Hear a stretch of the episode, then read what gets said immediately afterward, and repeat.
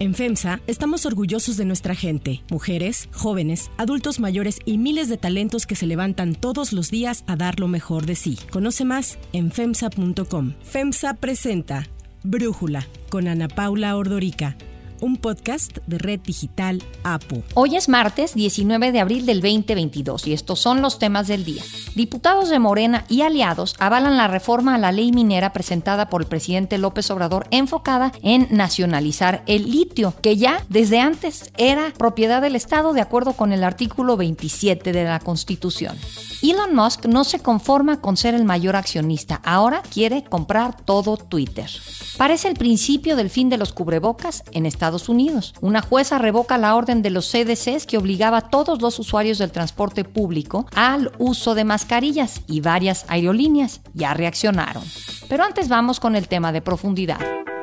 Andrés Manuel López Obrador ganó la presidencia con amplia mayoría en el 2018 y actualmente tiene una popularidad por arriba del 60%, algo que ayer presumió en la mañanera. Pues estamos en segundo lugar en aprobación de presidentes. Yo traigo 67 contra 26 y ocho índices. Esto lo dijo un día después de la tercera gran derrota que ha sufrido en menos de un año. Pero vamos por partes. La primera derrota fue en junio del 2021 en las elecciones intermedias. Estas fueron cruciales porque se pudo medir qué tanta aprobación había hacia el gobierno de López Obrador y ver si el presidente podía continuar sin obstrucción con su proyecto que denominó la Cuarta Transformación. Al inicio del sexenio, Morena contaba con 256 de los 500 diputados en la Cámara, lo que había beneficiado al presidente a tener por sí solo mayoría simple y lograr 332 diputaciones si se sumaban las de sus aliados. Esto le permitía no tener que negociar con la oposición para sacar adelante sus iniciativas. Sin embargo, en las elecciones intermedias, Morena perdió más de 50 diputados, solo obtuvo 198 escaños, lo que dejó dependiendo los proyectos de Morena de la coalición que tenía con el Partido del Trabajo y el Partido Verde Ecologista, que en conjunto Juntos Hacemos Historia,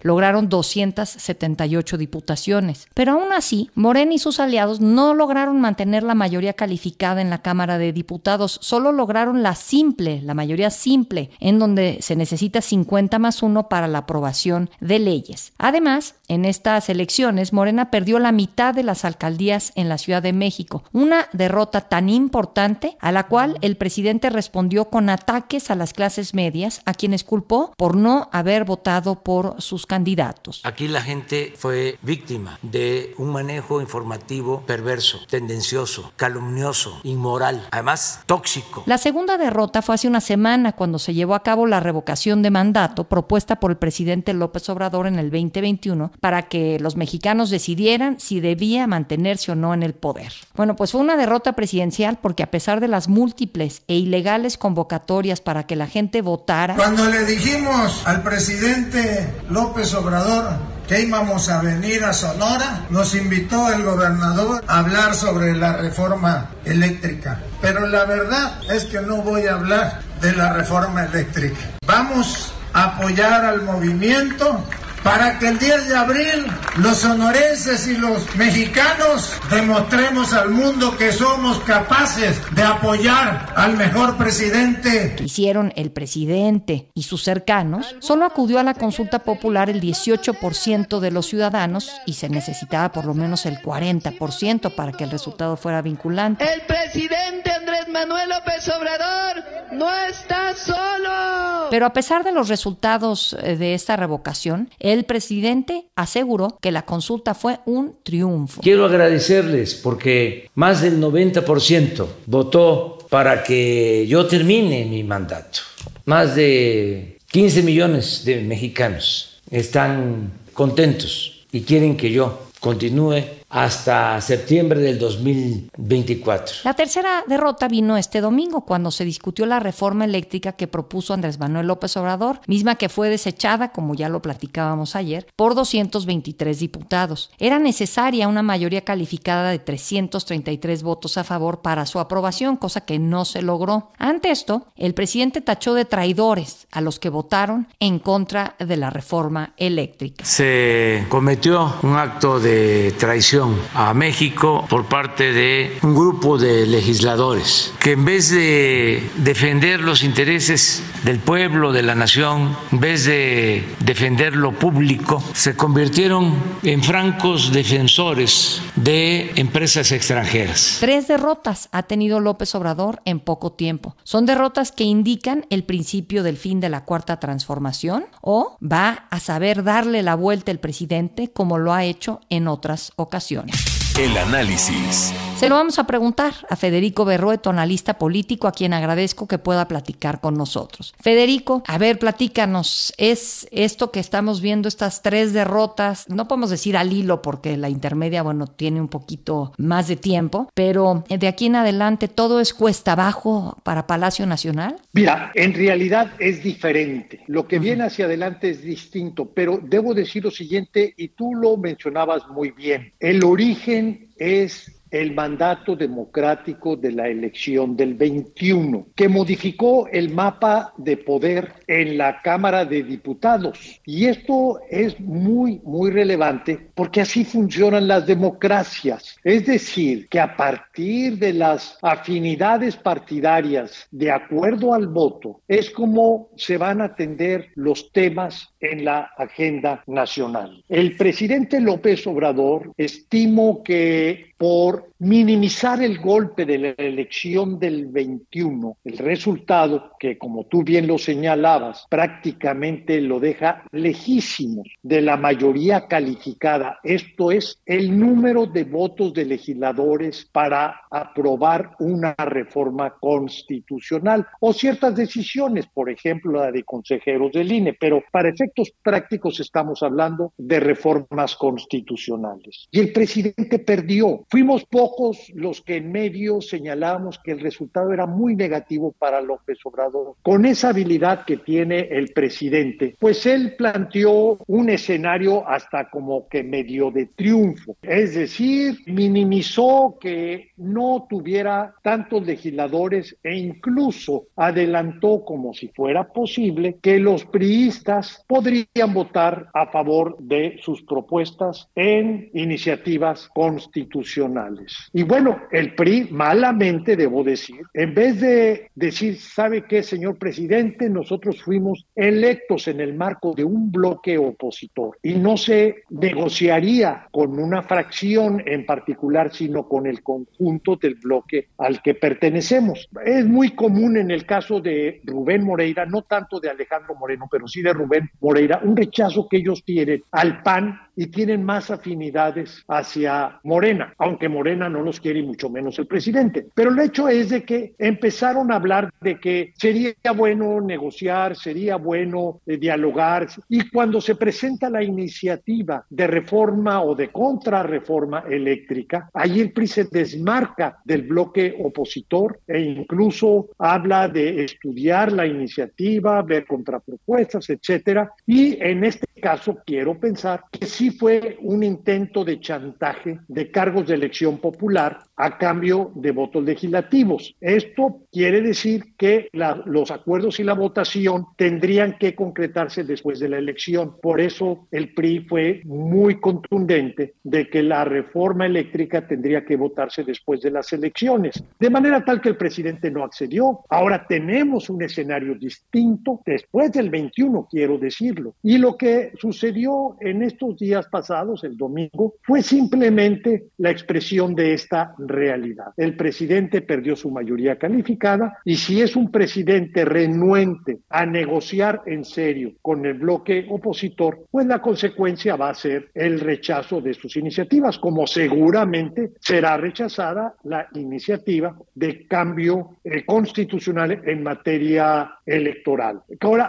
¿qué es lo que le queda al presidente? Bueno, el presidente es una figura muy fuerte, tiene control del gobierno, de la administración, y creo que será a través de esa vía como se intenten realizar algunas cosas. Además, tiene mayoría absoluta en el Congreso y esto sí le da para aprobar leyes, pero leyes que tienen que ser congruentes con la Constitución y no que vayan en contra de esta, porque de otra manera, pues la Corte eh, bien podría echárselas abajo o por la vía del amparo también podrían revertirse estos cambios inconstitucionales. Federico, el papel del Partido Verde ya sabemos que suena horrible, pero pues que son las prostitutas de la política mexicana. Nos volvieron a reafirmar esto. ¿Cómo explicas que el domingo buscaron echar abajo una reforma que ellos mismos aprobaron en el 2013? Bueno, el problema del Partido Verde es que no es un partido ideológico. Es más, a lo mejor ni siquiera es un partido, más bien es un negocio. Y aquí yo te pudiera decir, pues el récord o la historia del Partido Verde lo delata como tal. En lugar de representar los temas ambientales o representar un segmento diferenciado de la sociedad, simplemente lo que hacen es estar al servicio de quien gobierna, con ellos facilitar pues digamos, los cambios legislativos cuando tienen un número importante de legisladores y también en elecciones locales. Y fíjate una cosa que casi nadie ha notado, la negociación del Partido Verde con el PRI en Quintana Roo, donde el Partido Verde tiene muchísimo interés, lo que hizo el PRI fue presentar candidata independiente al bloque opositor. Y el Partido Verde le corresponde en Hidalgo, nada más, nada menos que en Hidalgo, también delindándose de Morena y del Partido del Trabajo. De manera tal que el Partido Verde es muy hábil, es muy ágil en sus negociaciones precisamente porque no tiene ideología, tampoco escrúpulos. Y a mí me preocupa que la oposición, que hizo un buen papel el domingo en el sentido de que se hizo valer, no hubo un problema de que no se presentaran a votar porque eran vacaciones o algo así de frívolo, ¿no? Hicieron un buen papel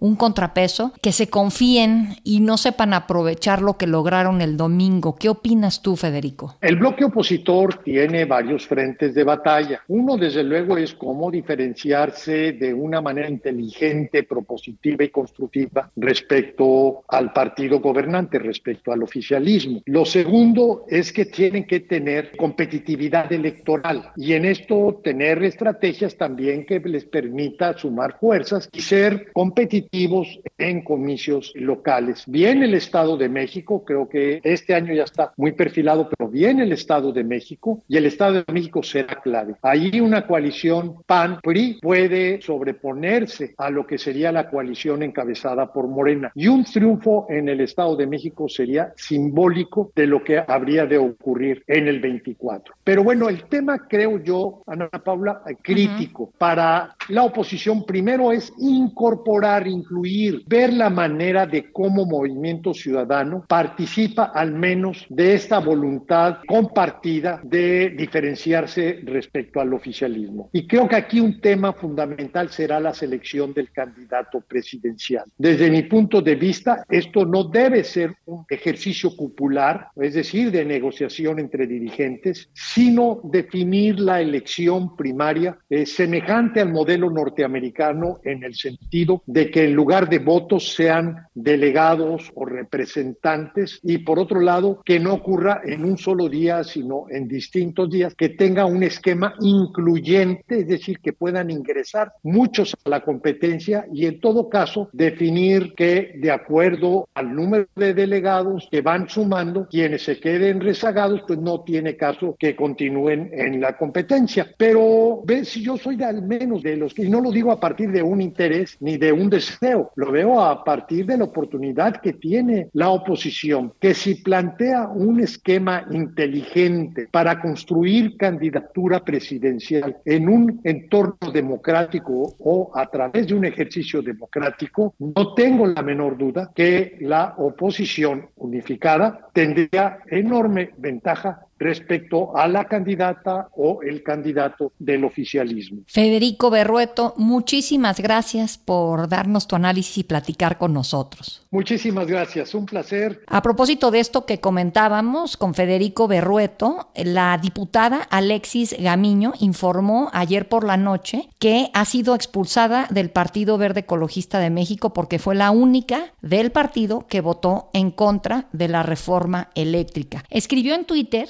En un principio, ingenuamente pensé que con mis temas ambientales el partido con el que más coincidía era el verde ecologista. Por levantar la voz y no seguir una ciega obediencia, me acaban de notificar que he sido expulsada del partido. Fue lo que escribió. Si te gusta escuchar Brújula, te invitamos a que te suscribas en tu aplicación favorita o que descargues la aplicación Apo Digital. Es totalmente gratis y si te suscribes será más fácil para ti escucharnos. Además, nos puedes dejar un comentario o calificar el podcast para que sigamos creciendo y mejorando para ti. Hay otras noticias para tomar en cuenta. 1. Litio. Como ya lo comentábamos, tras el fracaso de su iniciativa de reforma eléctrica, el presidente Andrés Manuel López Obrador envió a la Cámara de Diputados una iniciativa de reforma a la ley minera con la cual se nacionaliza el litio. Si así lo deciden en la Cámara, se va a discutir para que nacionalicemos el litio. Así de claro. Y que solo se utilice para beneficio del desarrollo nacional. La propuesta plantea que la exploración, explotación y aprovechamiento del litio, así como sus cadenas de valor, correspondan exclusivamente al Estado, que se haga cargo de manera integral de esta industria, para lo cual se creará una empresa que se encargue de ello. Hay que resaltar que el litio, al ser un recurso natural, ya es considerado propiedad de la nación, por lo que realmente la iniciativa del presidente lo que busca es su estatización, ya es propiedad de acuerdo a el artículo 27 de la Constitución. Los diputados de la oposición abandonaron el recinto legislativo al denunciar que se lastimaba y se violentaba el proceso debido a que esta iniciativa fue presentada apenas ayer, además de que no estaba justificada su urgencia en resolverse debido a que es un tema que ya se contempla, como decíamos, en la Constitución. Así lo denunció el coordinador de la bancada del PAN, Jorge Romero. Evidentemente incumple, para empezar con las 24 horas que se deben de tener de anticipación para circular un dictamen. No quisieron darnos a conocer ese dictamen e independientemente de su fondo y contenido, están mal si creen que en la oposición nosotros vamos a responder al antojo, al capricho y al horario que ellos quieran. Así, los diputados de Morena, PT y del Partido Verde aprobaron en lo general con 298 votos a favor, 0 en contra y 197 votos en abstención esta iniciativa presidencial. Ahora la gran pregunta es si la apuesta del gobierno de nacionalizar el litio y apostar por su explotación es algo que nos va a convenir a futuro como país. Para Brújula, Rigoberto García, profesor investigador del Colegio de la Frontera, nos lo explica. El primero es que de manera un tanto fantasiosa se ha mencionado que el litio es el petróleo del siglo XXI. Quiero dejar en claro que esto no es así. Esto es una gran mentira. El petróleo, así como el carbón o el gas natural, son recursos fósiles con los cuales generamos energía de manera barata. ¿Por qué? Porque tiene una gran densidad energética, pero también esto ha implicado históricamente un costo ambiental muy alto, sobre todo en la emisión de gases de efecto invernadero. La industria energética es uno de los motores de la economía mundial. En el caso del litio, es un mineral que se está utilizando de manera muy importante en la industria de solar y en la industria de las baterías para automóviles eléctricos. Es decir, su uso está vinculado consustancialmente a la transición energética que se está dando en el mundo. El segundo punto, que creo que también cobra una especial relevancia, es de dónde vamos obtener el dinero o cómo vamos a poder destinar los recursos que se requieren para poder extraer el litio. El tercer punto que para mí es quizás el más importante es que debemos de pensar en la cadena global de valor del litio, es decir, no quedarnos solamente en la parte de la industria extractiva, porque si no estaríamos cometiendo quizás el mismo error que cometimos en el siglo XX, de convertirnos en un país o exportador de materias primas o un país maquilador o eminentemente facturero. 2. Twitter. Twitter anunció medidas para resistir la oferta pública de adquisición lanzada por Elon Musk, equivalente a 43 mil millones de dólares, frente a su actual valor de 36 mil millones. Irene Levy, presidenta de Observatel y comentarista de Radio Educación, explica a Brújula la inquietud que ha desatado esta intención de compra de Musk. Recordemos que Twitter es una plataforma distinta a las demás por lo que hace al tipo de personas y el tipo de mensajes que ahí se dan. A diferencia de Facebook o de Instagram. Twitter es la plataforma, diría yo, más importante en materia política. Ahí se han dado discusiones y debates de presidentes eh, de diferentes países y esto pues implica poder más allá del dinero y lo ha dicho así el señor Musk. Más allá del dinero, este es un tema de libertad de expresión y de poder. La gran pregunta es, ¿conviene al mundo que Elon Musk controle la plataforma social de Twitter? Sabemos de su simpatía con las políticas trompistas en su momento, sabemos de sus pues caprichos, arranques, habría que ver si eso es lo conviene a todos los usuarios de Twitter y en general al mundo. Y también habría que preguntarnos si no, quizás sea el momento de que se cree una nueva red social de ese estilo para que haya inclusive competencia y pluralidad en dos redes sociales. En todo caso, veremos próximamente si el Consejo de Twitter acepta esta oferta del señor Elon Musk o de plano vemos si el señor Musk va a un plan B como lo ha dicho. 3. Fin de las mascarillas. A partir de ayer en Estados Unidos ya no es obligatorio el uso de mascarillas a bordo de aviones y otros medios de transporte público, así como en aeropuertos y estaciones. Una jueza federal de Florida nominada en la administración Trump invalidó la medida al considerar que la orden de los CDCs excedía la autoridad de la agencia. Y es que los Centros para el Control y la Prevención de Enfermedades siguen recomendando que la gente use mascarillas en lugares cerrados, incluido el transporte público debido a las alertas de un nuevo rebrote de la pandemia de COVID causado por la su variante BA2. A finales del mes pasado, los directivos de las 10 principales aerolíneas del país pidieron en una carta al presidente Joe Biden que eliminara el mandato al opinar que carecía de sentido en el contexto sanitario actual. A ellos se sumaron una veintena de estados con gobernadores republicanos que presentaron una demanda contra el gobierno federal para eliminar la obligatoriedad del uso de mascarillas. Ayer, Delta, United, Southwest y Alaska Airlines anunciaron que el uso de mascarillas en sus vuelos es ya opcional. Yo soy Ana Paula Ordorica, Brújula lo produce Batseba Feitelson. En la redacción, Airam Narváez. En la coordinación y redacción, Christopher Chimal. Y en la edición, Omar Lozano. Los esperamos mañana con la información más importante del día. Oxo, Farmacias ISA, Cruz Verde, Oxo Gas, Coca-Cola FEMSA, Invera, Torrey y PTM son algunas de las muchas empresas que crean más de 200 245 mil empleos tan solo en México y generan valor como parte de FEMSA. FEMSA presentó Brújula con Ana Paula Ordorica, un podcast de Red Digital APO.